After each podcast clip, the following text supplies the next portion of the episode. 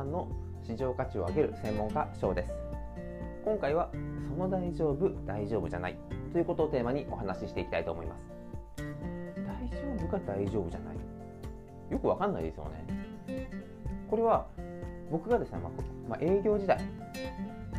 銀行で働いたり保険で働いたりしていた中でいろいろな法人の会社様も回らせていただきました。その中で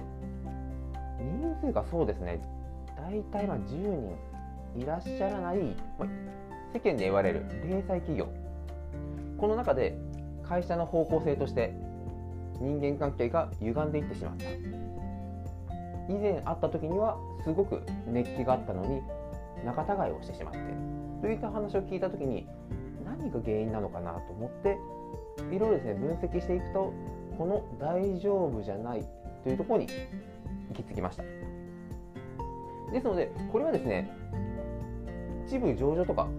えー、会社様で働かれている方個人で働かれている方も含めて、えー、関係がある話ですのでぜひ聞いてもらえればなというふうに思っております、はい、ではですねその大丈夫は大丈夫じゃないということはどういうことかというとどんなですね零細企業12企業家族経営だとしても本当トップでバリバリ頑張っている方と大体はですねそこを支えるメンバーナンバー2よく右肩と言われる存在ですね。こういった方で2人ぐらいは優秀な方が多いです。ただここが関係が崩れていって徐々にということは非常に多いんですがなぜそんなことが起きてしまうのか。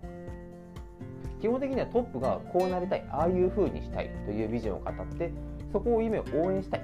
自分も助け自分そういった中で活躍したいということでナンバー2が出てくるんですが最初はトップの話をめちゃくちゃ聞きます。ああじゃあこうなったら自分こうなるんじゃないか。じゃあこういうこと自分はできます。お互いやっていきたいこと思いを熱く熱く語っていくうちは非常に強固な信頼関係が築けているのでこのナンバーワンナンバー2が会社全体を引っ張っていきます。ただこのナンバーワンの思いを知れば知るほどナンバー2は相談ができなくなりますなぜか。あなたはどんなことが問題かイメージ湧きますか？それはナンバーワンがこれをやりたいというふうに熱意を持って時間をかけて働けば働くほどナンバー2は自分のそうこういった相談をするとその時間を割いてしまうので相談できない。今はトップの人が働きやすい環境を作って引っ張っててもらいたいから自分の相談は後にしよう。また何か2人で話し合う場所があった時には以前の意見交換ではなくてだんだんだんだんトップが今こういうことをやってるこういうふうにやりたいんだ今ここまで順調に来てる。というトップも良かれと思って自分の状況やっていきたいビジョン進むべき方向性進捗度というのをナンバー2に話すんですね。ただやりたいことビジョンこれを実際にお話ししたりとかお話しされた方は非常に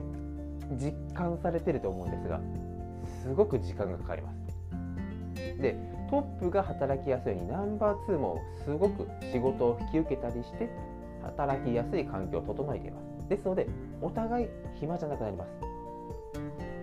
そういった中でちょっとわずかな時間を情報共有すり合わせというふうに称して会うと決まってトップの方のビジョンやっていきたい方向の話で終わります。これが悪いと言ってるわけではないです。やはりトップがビジョンを見せることによってナンバー2の人たちも安心してこの人についていけばいいんだ。この人がやりたいことを自分はじゃあよりしっかり下の人たちも伝えていこう。というふうに連携は取れます。ただそこで人間関係だったりとか仕事の進捗のストレスとかさまざま抱えていたナンバー2はじゃあ誰に相談すればいいのかという問題に差し掛かります。今までは何気なくトップと話していたただ自分の話をするタイミングではない相談するのも時間を取ってしまって申し訳ない。そういった気持ちが芽生えてくるとだんだんだんだん本心を言わなくなります。というよりも本心が言えなくなります。じゃあそのナンバー2の人も伝う人たちに相談すればいいじゃないか。という意見も出ると思います。ただ経営者が考える考え方と従業員の方が考えるサラリーマンの方が考える思考は全く別物です。それはどちらがいいどちらが悪いというわけではなくて人には向き不向きがあります。またそこで働く従業員の方はあくまでも自分の生活をきちんと整えたい。またその会社の今の仕事経営ビジョンに対して惹かれて入っている方もいます。そこでじゃあナンバー2が自分はこんなにしんどいな。ちょっと相談乗ってくれないか。これも人を選ばないとえうちの会社ってそんなやばいの？うまくいってるように見えて上って結構グラグラだったの。というようなあらぬ誤解が生まれると従業員の士気が下がって会社の売り上げ自体も下がってしまいます。そうするととナンバーワンがこういうふうにやっていきたい。と思っていたビジョンも実践実行するのが非常に難しくなります。なぜならやはり新しいビジョン行動していくにあたっては今のお仕事ビジネスっていうのは基盤として非常に重要になるからですその基盤があるからこその行動になりますのでその基盤がぐらついたら新しいビジョンどころではないです。だからこそ大丈夫って聞いた時に大丈夫だよというふうにナンバー2は答えます。それはそうですよね。トップの方に大丈夫って言わないと心配になって行動が止まってしまうからです。じゃあかといってじゃあ自分たち下の方に相談ができるかというとなかなか難しい。経営者層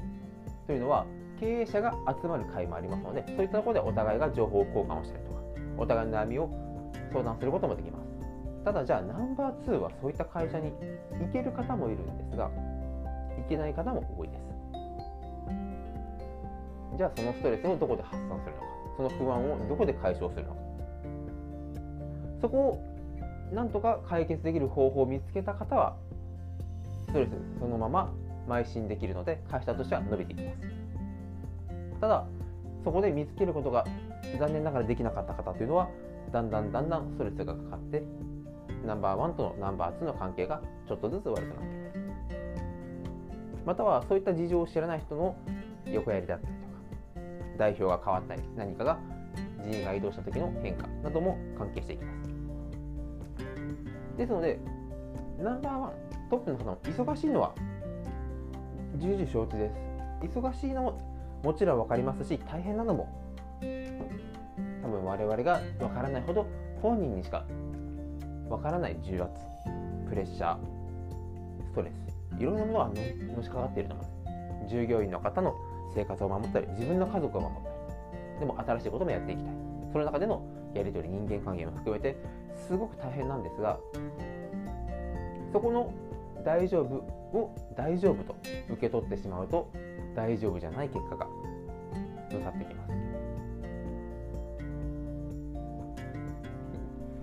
あの時あそういうこと言ってくれればと思ったりいやそういうことは言わないとわからないからなんで言わないんだというふうにもし思うんであればそれはなかなか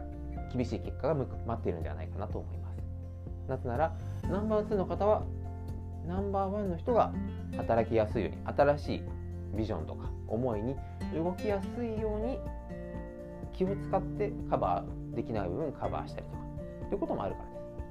らです。まあ、ただこの話をするからといってじゃあナンバーワンがやっぱり自分勝手で悪いのかというわけではないです。そのビジョンがないと会社は伸びていかないです。会社が伸びていかないと売り上げが上がらない。売り上げが上がらないと従業員の方たちの給料も満足の給料安心して家族のために仕事を休んだりとか旅行に行ったりとかすることができるだけの給料を支払うことができないからです。なのでナンバーワンもナンバーツーもそれが分かっているからこそもっと頑張ろう。従業員の方が安心して働ける状況を作っていこうというふうに活動される。ということも忘れずに今後もですねそういった会社が一つでも起こらないように人間関係マーケティングまたは伝え方。経営者。経営者層の伝え方と従業員向けの伝え方。これは全く違います。そういった伝え方の情報なども今後ですね配信していけばいければなというふうに思っております。それでは今回ですね大丈夫。